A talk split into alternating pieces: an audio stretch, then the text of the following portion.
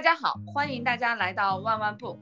今天我们要聊的一期话题是关于生育焦虑。在听上一期的播客，可能大家都知道，我呃已经结婚三年了，意味着我要进入到人生的下一个阶段，可能考虑生孩子的问题。一般最佳生育年龄是大家说是三十五岁嘛？那我离这个最佳生育年龄只有两年了，就留给我的时间不多了。但是随着时间的推移，其实我的生育焦虑在不断的被放大，所以很想聊一聊这个话题。然后今天呢，也相当于让迪姐和叨叨给我把把脉，因为迪姐和叨叨他们都有不同年龄段的孩子了。作为过来人，也想听听他们对这一个话题有什么样的想法。迪姐和叨叨，你们先介绍一下各自的情况吧。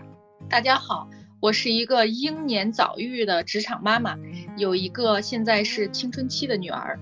大家好，我是叨叨，我是有一个八岁半的女儿，暑假开学，她要进入小学三年级。在让两位帮我把脉之前，我先说一下我为什么会有这么大的生育焦虑吧。我觉得来源于几个，第一个就是生孩子就变成好像我要进入到一个妈妈的身份，那她离我。之前说的就是少女感或者是一个小孩的状态，它就越来越远了。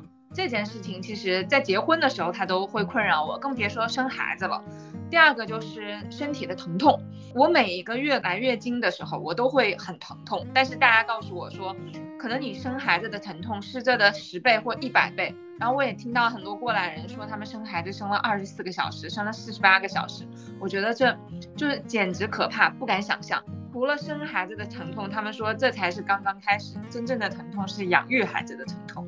刚开始你就会面临你没有办法睡一个完整的觉，这件事情对我来说就是一个生命的剥夺，因为我是睡觉很多，就特别需要睡眠的。这件事情我好感觉就会成为我很大的压力。第三个是，其实我一直觉得生命还是蛮虚无的，我自己在生活和看着。就是大家的生活，我都觉得其实是一件挺苦的事情。我明知道是这是这样子，我还要再创造和孕育一个生命，继续去体验一下这就生活的苦。我觉得是一件更虚无的事情，因为听了太多生孩子、养孩子的各种麻烦，我就觉得似乎我没有准备好，而且我不知道我什么时候才能准备好，所以就会有巨大的压力。我觉得 City 你现在考虑的这些，包括你担忧的，都不是没有道理的。它都是会现实存在的，而且一旦你生完孩子之后，你会发现它比你想象的更恐怖。就是说，你身体的剧痛可能比你想象的更痛，而且不单是你在生育的时候痛，它在后期可能各种后遗症都会有，它会是持续的疼痛。然后另外呢，不管是在精力上的投入、物质上的投入，呃，可能都是超过你的想象的。还有就是你提到的，就比如说部分的这种自我的失去，因为。养育一个孩子对女性来说就是失去很大的一部分自由。在很早的时候看过，应该是费孝通的一本书，好像书名叫《呃生育制度》。他在里面就提到一个特别重要的观点，就是他认为生育对女性来说就是一个损己利人的事情，就是没有什么好处对女性。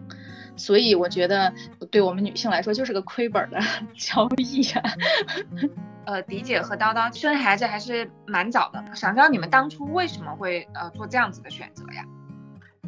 呃，我是因为在二十出头的时候不知道这些，就是无知者无畏，所以很果断的生了孩子。当时爸妈也会说，呃，什么生育这件事儿，呃，好像对女性来说就是早生晚生都要生嘛，那不如早点生。还有就是。就父母最喜欢说的那一套，就是我们身体还健康啊，你生完之后什么都不用管啊。但实际上，等你生完之后，你会发现没有只生不养这件事儿，因为你你不可能去那样做的。所以我就是这么个情况，当然，我觉得生孩子也是不会后悔的啊。我这么说并不意味着我很后悔这件事儿，其实我也我不后悔，只不过是我觉得他应该确实对女性来说是个非常非常慎重的决定。叨叨当初为什么选择这么早生孩子？因为我是学的师范专业，当时我们所有全班同学都是计划考教师编制的，那我也以为我会有一个朝九晚五的工作，我会想，如果我最大化的去利用好这个时间的话，我大学毕业就把孩子生了，然后我再去工作，就不需要说我再去休产假呀、养育孩子这样，所以我就做了这样的一个 设想，然后也顺利完成了，但是生完孩子之后才。发现我并没有像其他同学一样去考任何教师编制、公务员编制，反而因为孩子的压力，让我去寻寻找机会更多的其他的工作。刚刚迪姐有说，不意味着后悔，就是没有后悔过。我还蛮想问两位，就是你们有没有曾经哪一瞬间会觉得你后悔做这个决定？我觉得就是想要更多自由和不想承担责任的时候，就是那个时候会有点后悔，但是那是片刻的瞬间，就是它可能一划就过去了。那啊，叨叨呢？我自己可能因为准备的不够充足，而且在和他的爸爸和爷爷奶奶有教育理念的分歧的时候，我会后悔，就会觉得，哎，我是不是应该给他一个更好的环境，或者是说，在我能力更好的时候再去来生养他。因为在自己很年轻、很窘迫的时候，嗯，如果给到他的一些状态我不够满意的话，会在这方面后悔多一点。理解和当叨叨其实都提到过，生养这孩子对你们的人生其实带来了非常大的呃一个变化。你们可以讲一下，就是带来了哪一些变化？首先就是养一个孩子，部分的改善了我跟我老妈的关系，在养育的过程中，就是能体谅到他的不容易和他的局限性。那另外一对我的影响就是现在大家说的那个词语叫母职惩罚，就是你成为母亲，你确实会受到惩罚，特别是在当下的社会环境里面。呃，有很多机会，工作机会，还有其他的机会，你就把握不了，因为你可能要去照顾孩子，在照料这方面，你作为母亲就不得不付出更多。其实现在也经常会有社会上会有这样的现象，就是对于怀孕或者是母亲的一些不公平的对待，你们曾经受到这样不公平的对待吗？在工作上？对于我来说，更多的压力可能不是说他对一个职场妈妈的歧视，而是说。当你想要去获得成长的时候，大部分工作它是面临很多的一个加班，以及周末加班、假期加班。很多人为了获取工作的成绩，是不惜一切时间去加班的。那作为职职场妈妈来说，她这个压力是非常非常巨大的。你怎么样去在自己需要成长的同时，给她足够多的陪伴？对。如果你不去加班的话，你可能在工作当当中就会有愧疚；但是如果你不尽早回家的话，你对孩子也会有愧疚。就这种双重自责，会让一个母亲挺痛苦的。所以可能就像大家经常会在面试的时候会问，呃，一位女士你怎么平衡工作和生活，但是很少。会去被问一位男士说你在工作的时候怎么会平衡工作和生活？其实这个某种程度上我觉得也是一种偏见。但就像迪姐刚刚讲到的，可能这种偏见带来的压力都不如自己给自己的。因为作为一位母亲，她可能会有更多的内在的自责，因为她两边都想做好。也想问问叨叨，对你来说，生一个孩子并且抚养一个孩子这件事情，可能对你的生活带来了更。更多的影响，那呃，你觉得具体有哪一些影响啊？像你说的生育的痛苦啊，喂母乳带来的，以及各种睡眠的痛苦，这些都不在我的考虑范围内。就是很多这种事情，我是愿意无条件为他忍受的，我不会觉得，哎，他让我牺牲什么？我觉得这是，哎，他值得我去做这个 牺牲。嗯，但是更多的压力可能还是来自于，一个是。对于当初太年轻的自己，我会觉得很多不满，就觉得没有给他足够好的一个成长的引导氛围的提供，以及对他从一开始生活方方面面的一个照顾，就是觉得自己没有面面俱到，这方面给我带来的压力是更大的。呃，反而不是说对我身体的压力，这种压力就被我忽视掉了。当然，这个压力也挺大的。当我认识到我没有能够给到他我满意的一个。生活状况的时候，我开始就是更多的去督促自己，快速的去工作，不会再去选择朝九晚五的收入比较低的工作。这样都说为母则刚，可能就是成为一位母亲，确实会让大家变得更刚强了。那我也想了解一下，是哪一个瞬间？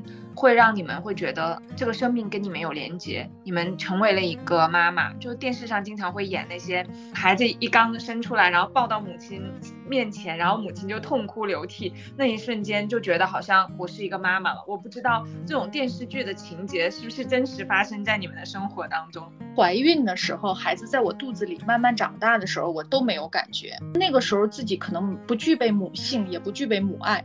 啊，就没有感觉，只是希望说，哎，赶紧生完，赶紧去工作。那时候满脑子想的都是，我生完孩子之后，我去找一个什么样的工作，呃，我去什么样的行业，就是对自己未来的职场就充满了想象，充满了那种蓝图感，就是特别憧憬。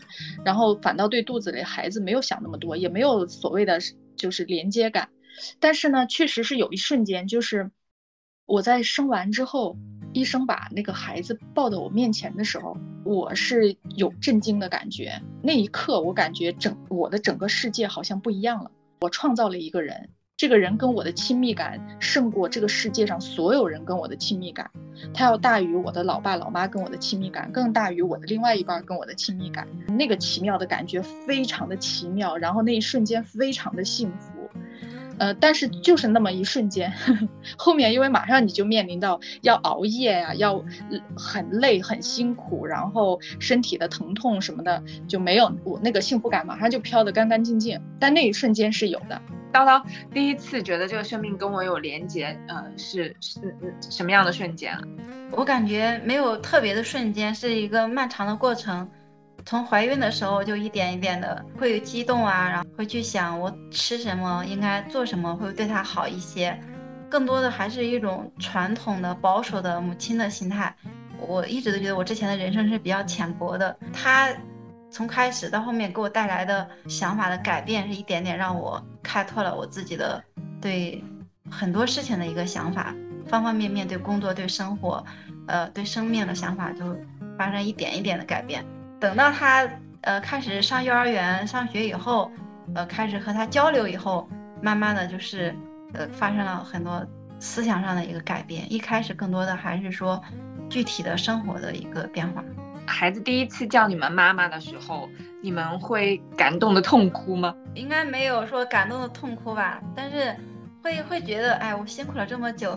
会有一点感动。我是第一次听孩子叫妈妈，我倒没有惊喜，我确实吓了一跳，因为我呢当时是生完孩子之后，我妈就把孩子抱走了，孩子是跟着老妈睡觉的，而且那个孩子六个月的时候我就上班了啊，我很早就上班了，然后我每天跟孩子的交流呢，就是回家看他在婴儿车上躺着。然后可能就哎觉得很好玩儿，就像一个小娃娃一样，觉得好玩儿。然后呢，可能看几分钟就做自己的事情了，没有母爱的感觉。他第一次叫我妈妈，好像大概是他在六七个月的时候，我就拿小摇铃，就我感觉就像逗一个宠物一样在跟他玩儿。然后他突然喊了一声“妈妈”，我我当时确实是吓了一跳，我马上就跳到一边了。然后我就跟我妈说：“他怎么叫他怎么叫我妈妈？”然后就因为就是那个感觉是怎么回，就是一种就是我还觉得自己很小，我还被我老妈所照料着，然后突然有人叫我妈妈，就会觉得自己好像很老了，而且觉得自己很浑浊，就是可能你还觉得你是一个女孩子，你还是一个小姑娘，然后突然有一个人叫你妈妈，你觉得你像是一个妇女一样，就不能接受。啊，完全不能接受。我觉得他应该叫我妈叫妈妈。当然那是那个时候啊，真的是很不成熟的时候，二十多岁、二十出头的那个感觉。现在我已经完全没有了。我觉得我现在算是一个六七十分的妈妈了。刚迪姐有说到，就是第一次被叫妈妈的时候，其实呃心情很复杂。嗯，某种程度上，那那一个瞬间还没有完全在心理上接受我是妈妈这样一个身份。那你你们觉得你们真正开始从心理上就认同或者享受我是一个妈妈的身份，大概是在什么样的阶段，或者他是怎么样一一点一点的完成这个转变的？一点点转变就是和他慢慢相处的一个过程吧。一开始其实是比较笨拙的再去照顾他，然后再反省自己哪里没有照顾好，然后在逐步的过程中呢，他开始和你交流，给你反馈，再给你。反馈的这个过程中，他会表达他对你的肯定，以及他对你的依赖，这种依恋的感觉会逐步的让自己认为，哦，我是他的妈妈。我刚才回想了一下，就是我是一个很自私的人，是应该是在他高年小学高年级，可能十岁或者是更大的时候，才能才真正的接受了我是一个母亲这样的角色，因为我记得。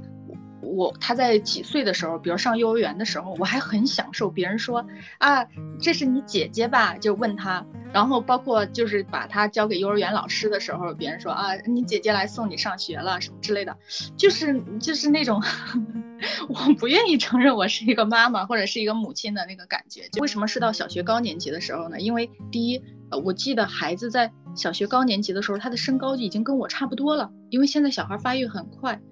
呃，第二呢，他能跟我进行深入的交流了，就是我们能谈一些很成熟的话题，彼此交流。然后呢，我觉得也是一个缓慢的过程吧，就像叨叨说的，我不能说是哪一瞬间，但是我现在很确定，我百分百的觉得自己就是个母亲，就是个妈妈，我一点都不在意什么所谓的妈里妈气，什么妈味的妈味十足什么这样的词儿了啊。我怎么那么喜欢提瞬间？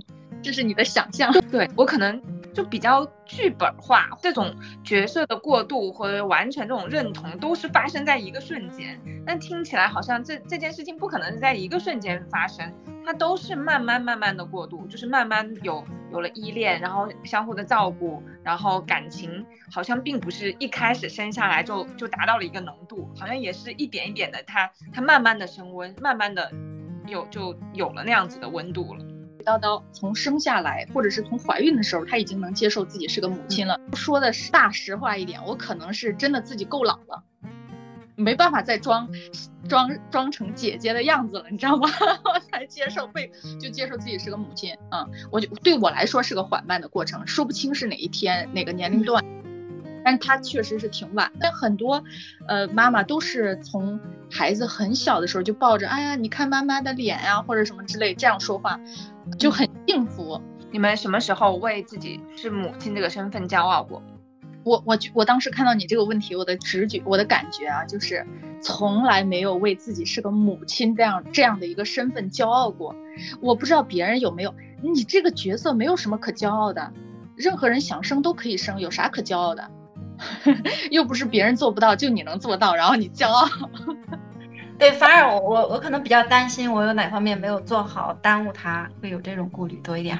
对，就是反倒是你就知道你要负一个很大的责任，你要为这个人，最起码他十八岁之前的吃喝拉撒负责的时候感到压力，担心自己做的不够好，没有骄傲，从来没有骄傲过。我当时会在想，就首先你生了一个孩子，你完成了，就是很痛，你你都做到了，然后你可以不睡觉，然后你们都不会因为你想说这给我这个人的价值就提升了很多，我这些都做到了，我又能克服睡眠，我还能养了一个孩子养这么大，然后还能兼顾工作，这些都并不会让你们又觉得哇我可真棒，从来没有觉得我可真棒啊，然后只会觉得哎呀我为什么就做不好呢？我为什么就做不到呢？我为什么就这么差呢？他能被引导的是能超越你的想象的。如果你能给他的引导足够好的话，所以更多的时候都是会觉得自己给的不够多。他现在虽然已经足够好了，但是他远远可以更好。没有更好的原因是我给的不够多。而且现在整个的各种公号啊，乱七八糟的东西都在说什么孩子是复印件啊，你是原件呀，孩子身上所有的问题都是你的问题啊。比如说像我这样的八零后，从小就是，如果我做的不好，那都是我的问题，不是爸妈的问题。当我成为了母亲吧，没有孩子不好，孩子所有的不好都是因为你不好，就是价值观改改变了，啊，反正不管怎么样，从小承担责任到现在啊，从小背锅到现在，这个事情是这样，因为小时候就是父母没有辅导过我学习，但是，呃，小时候自己熬夜写作业，现在熬夜陪孩子写作业。是这个样子的。作为一个本身没生孩子，就都会经常自我打责的人，听你们讲完以后，我就觉得天呐，惨了。然后就是到底为什么要生，是吧？对。然后我想说，那毕竟都还是两个人嘛，在或者是更多的人在帮你一起抚养孩子。那呃，家庭或者是你的另外一个合伙人，在你生育养孩子这个过程当中，你们觉得他们起了什么样的作用？我我还是借用。呃，之前看那个费孝通那个生育制度里面，他说的一句话吧，他说是大概的意思是说，呃，不是因为夫妻感情良好而抚育儿女，而是因为要抚育儿女，所以两性之间才需要长久的情感连接。啊，大概是这么个意思啊。就我的感受是，因为有了一个孩子，你和你的另外一半更密切了，不是更亲密了啊，是更密切了，就是你们的交流更密切了，因为孩子是一个议题。你们要共同面对一个议题，这个议题可能每天都会发生各种事儿，比如说他要考学啦，他要选择做这个那个，他的兴趣爱好什么乱七八糟的，所以你们就要交流，所以你们的交流更密切了，但并不意味着关系更亲密了。具体到我的家里，我觉得我主要是负责孩子的吃喝拉撒睡，还有部分的学习，当然大部分的学习是他自己负责的。我觉得孩子的爸爸主要负责高屋建瓴的指导，当然了，我觉得父亲对孩子来说。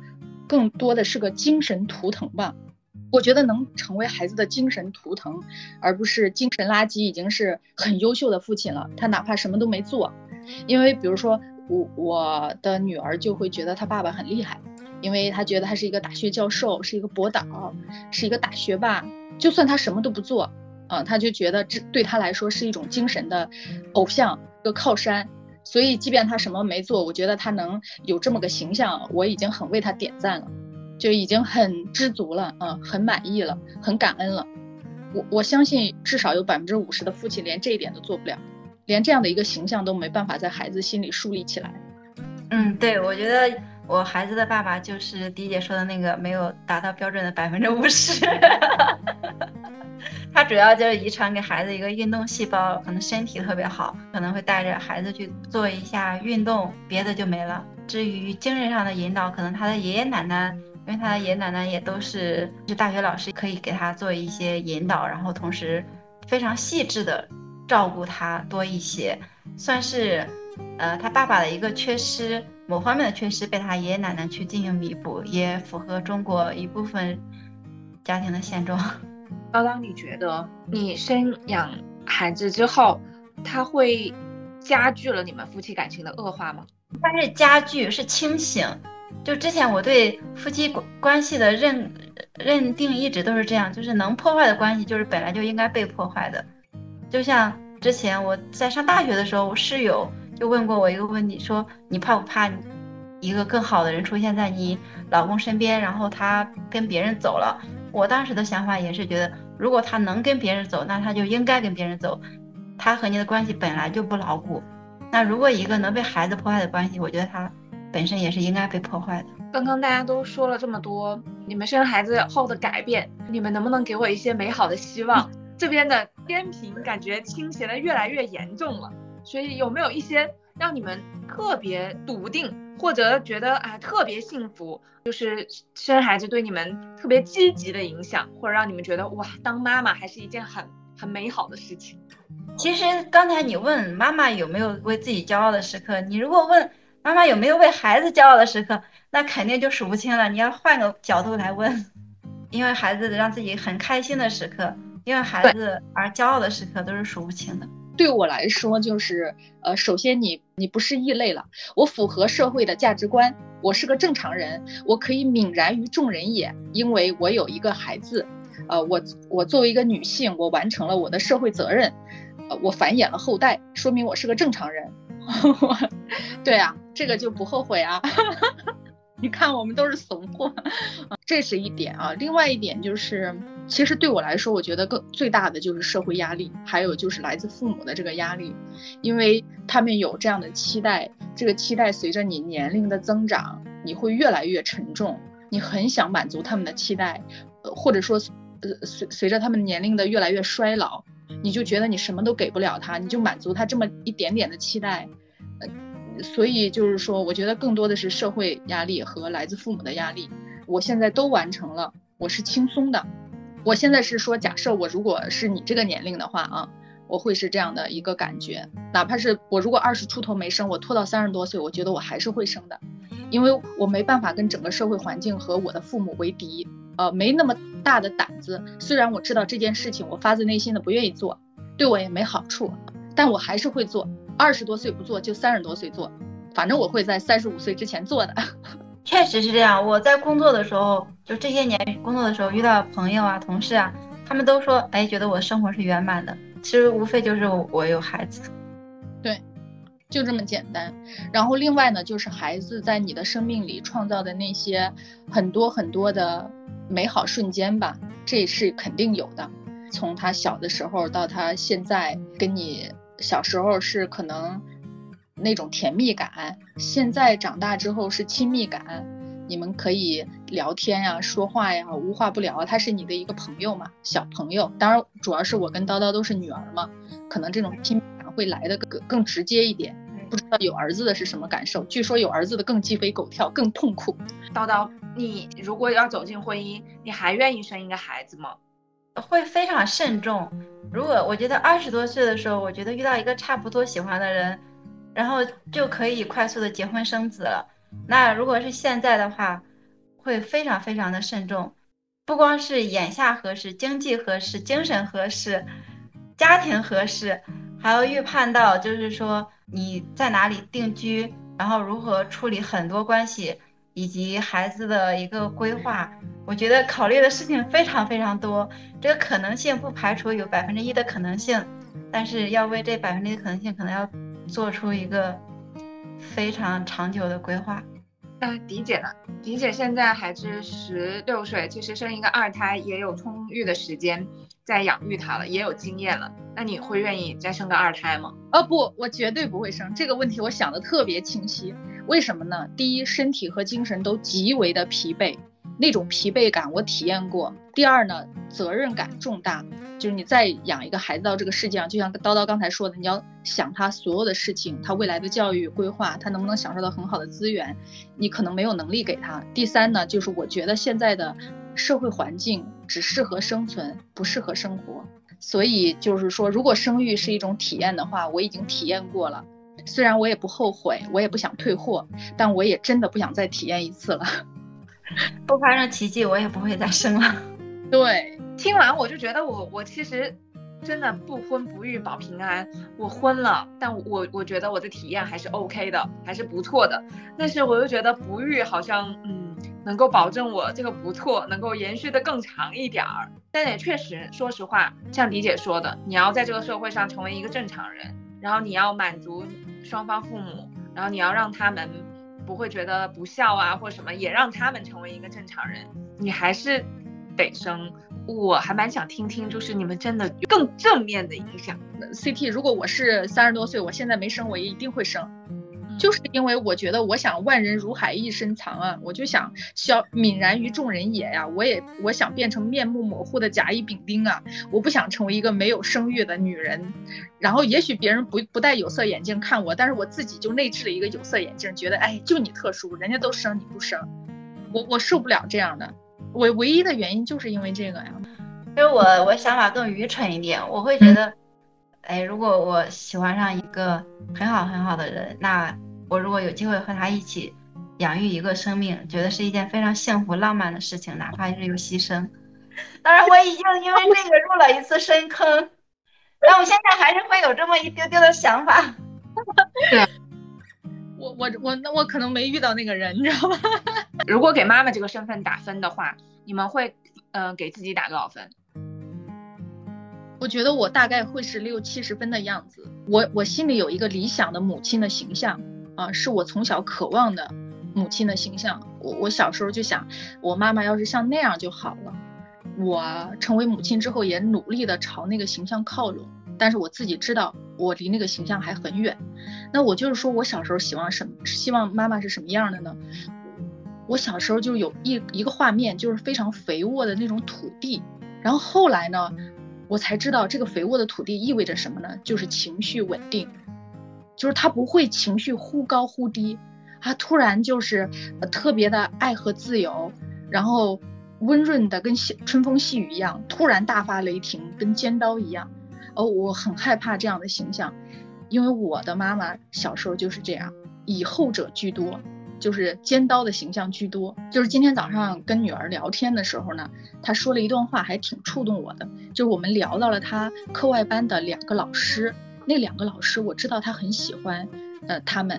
然后呢，他今天就说，他说那两个老师给他的感觉，呃，就是有一个共同的词，就是饱满而又喜悦。啊，我当时听到这个词的时候，一下就被触动了。我为什么会被触动呢？因为他说的饱满而又喜悦，跟我小时候渴望的母亲的形象，就是那种肥沃的土地，我知道是一样的东西。然后我就问他，我说饱满而又喜悦的意思是不是就是他们能量很满满的，然后情绪很稳定？他说是。他说，我说那这两个老师又有什么不一样的地方呢？他说，嗯，不一样，一个就像花一样，就像鲜花一样，是是那样的状态；另外一个就像草地一样，就是很默默无闻，但是你觉得你知道你躺下去很柔软，它特别的广大，能包包包裹住你，啊，就很有安全感。然后我听完之后，我就说：“那我在你心里是什么形象？”他说：“你像一只猫一样。”我说：“为什么？因为我们家有猫嘛。”然后他说：“你看咱们家的猫，它要抓我的时候，它是死死的抓住我，而且真的很疼。但是呢，它它要喜欢我的时候，它又真的就很喜欢我，就是陪着我呀，或者什么之类的。”然后我说哦，我说那你的意思是我是一个情绪不稳定的人，对吗？他说还行吧。我说你在情我情绪稳定这件事上给我打多少分？他说四五十分吧，已经挺高了。所以呢，我就不要脸的给自己打了六七十分。叨叨给自己打多少分？我给我自己打六十分吧，我觉得我能勉强及格，因为我觉得我是和孩子一起成长的。那在这个过程中，这方方面面。其实都是在看到他改变之后，我发生了改变，那我会觉得我没有充分的去引引导他，反而他很多时候在引导我，所以在这方面我觉得自己是有很多不足的，因为看到他有一些需求，我也在拼命的去努力，所以，我一一直到现在这个状态，我就觉得我有能力去满足他很多现在可能未来的需求。一个是他给我带来的改变，一个是我也在努力的做一个及格的妈妈。你们会会为那种要去做百分百妈妈，或者是被被别的妈妈被卷到吗？不不会，因为我就像说情绪稳定，其实我一开始从他出生的时候，我就希望他不会被别不他的情绪不会被别人卷到我，所以我一直都培养他一个很粗线条的想法。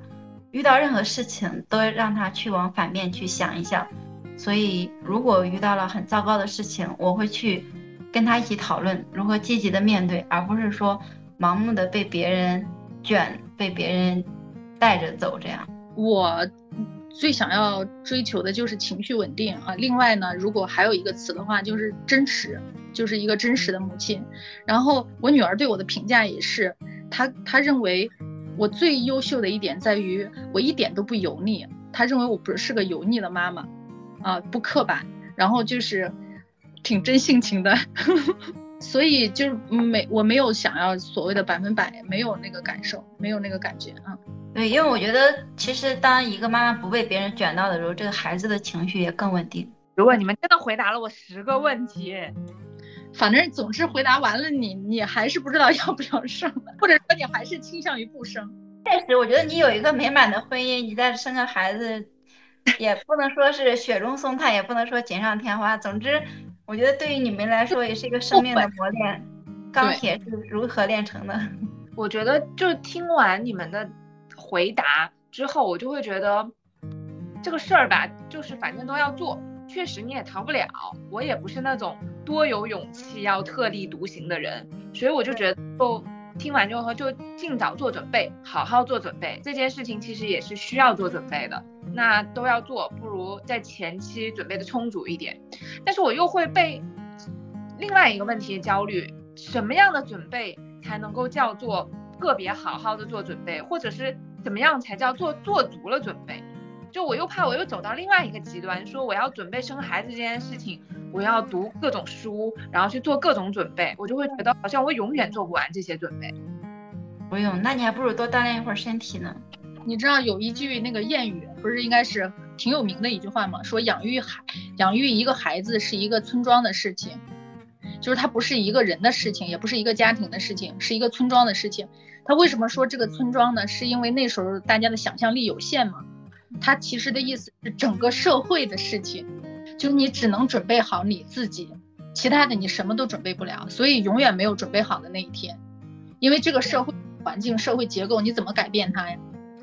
你你生一个孩子就是把他扔到一个呃高度竞争的社会里面嘛，让他去厮杀拼杀，所以没关系，大家都是这么走过来的，好吧？油腻中年，但是也会常常的焦虑，就是好像我觉得现在生养一个孩子真的很贵。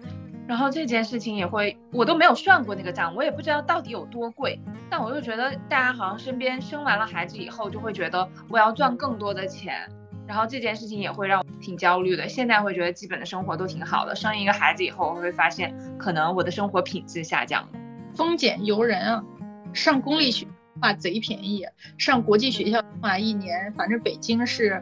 一年从小小学是十几万，中学是二十几万嘛，这一点都不夸张。而且这只是学费，还有生活费，还有培训费，还有什么各种费用，贼贵贼贵的。然后这次疫情不是很多中年人，其实呃压垮他的那个除了房贷车贷之外，就是教育嘛，教育支出基本上都是上国际学校的那波人，上公立学校的压不垮的。我们一个学期五百块怎么压垮？好，然后比如说现在上大学，那你准备三五百万肯定不够啊。如果你要是留学英美的话，嗯，但是你也可以准备三五万就够了，因为你在国内上大学的话，支出也就这点钱，所以丰俭由人嘛。其实我觉得你的情绪稳定或者这方面要比，呃，经济条件，因为本身你们经济条件是不差的，已经能够成为非常合格合格的父母了。不是说，首先是一个情绪稳定的母亲和一个其乐融融的夫妻关系，就是给孩子价值百万的礼物啊！我有很大焦虑，就是三十五岁，大家都说是最佳生育年龄嘛。那过了这个三十五岁，好像就有各种困难。我也想听听两位过来人，你们觉得，就这个限定的三十五岁，是不是真的实际存在的？我觉得这是一个医学界定吧。到医院之后，他确实是会把你归为所谓的高龄产妇。但是我身边，因为现在国家鼓励生二胎、三胎什么之类的，我身边四十几岁生孩子的，而且生特健康的孩子的比比皆是，特别多。对，其实我觉得你要做好充分的准备，还是很没有什么问题的。因为二十多岁其实也有很多人身体很虚、痛风的、脂肪肝的人都有。但是三十多岁相对健康的人的话，他不是说那么。卡年龄，因为我看身边三十八岁生孩子，孩子和母亲都非常健康。你更多的可能是情绪稳定、身体健康，自己维持一个好的状态是最重要的。在二十岁的时候，想要一个三十多岁成熟的心理，给出一个完美的，就相对来说更好的母爱。但是你又要求三十多岁的人有一个那么康健康的身体，那么强的恢复力啊！一孕傻三年，你们真的觉得会存在吗？这件事情也让我很恐惧。我觉得没有。我觉得他们可能那个意思更多的是因为你日夜需要照顾孩子，就是睡眠缺乏导致的这个身体疲惫导致的智商下降。但你说真傻，我觉得没有，就是记忆力减退啊，什么都是正常的。但是本身我看到很多没有孩子的人也说自己没有什么记忆力，无非就是习惯去及时的记录一下所有要做的事情而已。作为过来人，对于这种。正在焦虑的，像我这样子的，和可能要考虑，也许没那么焦虑，但是要考虑生孩子的一些女性，你们会给他们什么建议呢？我想说的是，就是生还是不生，其实都特别需要勇气。但是我想说，呃，跟大家分享一个我的感受，就是我身边这些四十岁左右的人，他们已经过了生育期了啊。他们有的有孩子，有的没有孩子，但是我发现没有后悔的，就是没有孩子的也没有因为他错过了生育而后悔，有孩子的也没有因为生了一个孩子而后悔，所以我估计啊，大家不管选择哪一种，大概率都不会后悔啊，所以就大胆的选择吧。你生的话，你可能要在很年轻的时候就要为他做很充分的打算，那如果你不生的话，你就要自己去。呃，完善自己的生命，去承担自己下半生的 衰老的全部风险，那其实也是要做非常长远、非常丰富的一个规划。我觉得两个都是需要很多勇气的。补充到后面，因为这是这更切实的建议啊。如果决定生，第一你要优生优育啊，就是做双方做检查，嗯，然后第二呢，你尽量的保证你在整个孕育的过程中是情绪稳定的。因为你的情绪稳定对胎儿的发育真的是挺重要的。我们从现在，我们作为母亲，从这个节点再往回看啊，嗯，第二点呢，就是要生你就现在生，就这两年生，生育率到冰点了，呃，到冰点了，然后。就是说，他可能孩子将来，他不管是小升初、初升高，甚至高考，他可能面临的呃竞争和压力都会更小，因为学位还是那么多的，他不会减少的啊。但是它的人数变少了，那它的竞争和内卷就会相对来说没没压力那么大嗯。我觉得就这两点，嗯，但是我我自己感觉未来的每一年生育率都很难说有大幅提高。你看日本就是一个例子嘛，日本都这么多年了。刚迪姐说的这个可能会成为撬动我或坚定我要生就天平倾斜一点的一个很重要的砝码，就很实在的。对，很实在，就想说，哎，我们这辈子都竞争的那么累，不如要生就就选择一个好时机，让他不会这么累。我觉得这可能真的成为。非常重要，说服我的一个理由，但是现在想想又觉得哇，好悲哀呀！原来想生生不生一个孩子都要都要这么卷，要考虑让他不卷，我就反观，我就觉得我我们太累了吧。反正生育就是反人性的，本来我们就应该自然灭绝。按照惯例，我们每一期播客都要送一本书嘛。作为每一次我们最大的赞助商迪姐，这一次会给我们的听友送什么样的一本书呢？今天我们送给大家，呃，一本叫《有限责任家庭》的书。这本书是就呼吁我们成为一个有限责任人，我们也都成为一个有限责任的妈妈，不要为孩子负无限的责任，不要为他人负无限的责任，否则就太累了。这一期纯属夹带私货，就是要解决我自己的问题。听完了这期之后，就觉得不管怎么样都还是要做，就去好好的做准备，然后也。别给自己那么大压力吧。那我也不知道是不是解决了听友们的问题吧。如果听友们也有同样的困惑，大家可以在我们的评论下方留言。二十四小时之内留言点赞量前三名的，就会获得我们丁姐送出来的这一本书。那也期待下一期播客，我们再聊大家感兴趣的话题。如果大家有什么感兴趣的，也可以在评论下方留言，我们都可以一起来聊一聊。好，那这期播客就这样子到此结束，感谢各位。好的，拜拜，拜拜。